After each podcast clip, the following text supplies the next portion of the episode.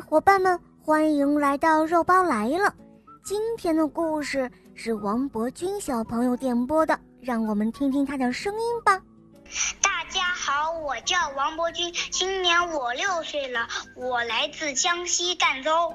我喜欢小肉包系列童话《红猫森林记》，我也喜欢《恶魔岛狮王复仇记》。今天我想点播一个故事，名字叫《熊为什么笨手笨脚的》，希望小朋友们喜欢。嗯，好的，下面我们就一起来收听你点播的故事吧。请收听《熊为什么笨手笨脚》。在远古时候，熊是十分灵巧的。它跑得飞快，连兔子也跑不过它。许多兔子都因此成了熊的美餐。有一天，又有一只兔子被熊追撵得没有命的逃跑着。这个时候，一堵绝壁挡住了去路。兔子急中生智，转身就把脊背抵在了岩壁上，大声地惊呼道。哎呀，熊大哥，快躲开啊！这堵岩石马上就要垮下来了，我要是一松开，你我都会没命的。熊抬头一看，他不晓得是天上的白云在飘荡，只觉得真的是岩石在摇晃，不禁吓得回头就逃。可谁知过了几天，兔子呼哧呼哧的。刚刚跃上了一个陡坡，迎面又碰上老熊蹲在那里。哦，这一下坏了！兔子晓得自己后腿长，如果下坡的话就要吃大亏。他四下望了望，眼睛一亮，朝旁边的一堆牛屎跳了过去，使劲儿地搓揉起来。老熊见兔子还活着。惊奇的问道：“哎，你咋还活着呢？”兔子回答说：“呃，是这样的，呃，那天我差一点就要被压扁了，是百兽之王救了我的命啊。”老熊很想吃掉兔子，就不紧不慢的走上前，装模作样的问道：“呃。”你在揉什么东西？哦，咋这么用力呀？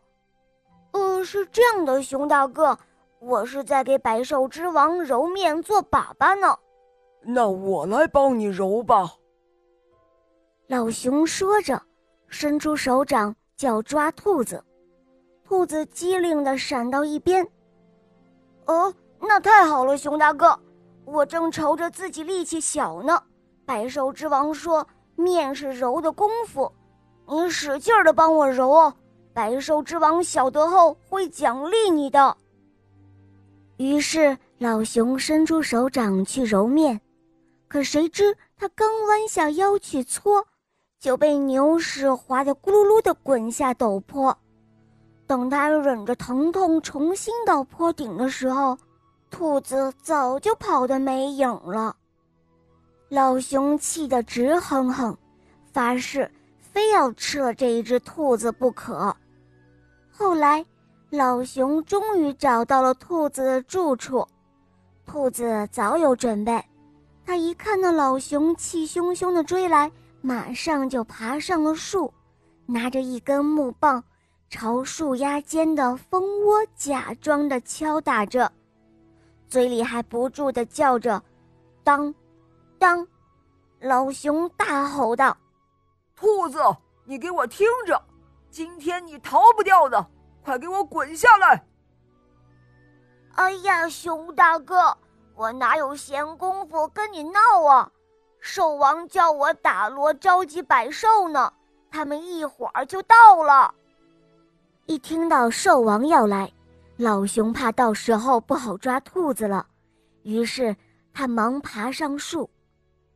兔子立刻把木棒递到老熊的面前，熊刚刚接触到木棒，就听兔子着急的喊道：“喏，兽王领着一大群兽过来了，快打锣呀！老熊一听害怕了，顾不得细看，拎起了木棒就朝马蜂窝重重的打过去。兔子顺口当当叫了两声，乘机跳下树就跑开了。马蜂窝只两三下就被打得粉碎，只见一大群的马蜂都飞了起来，把老熊团团围住。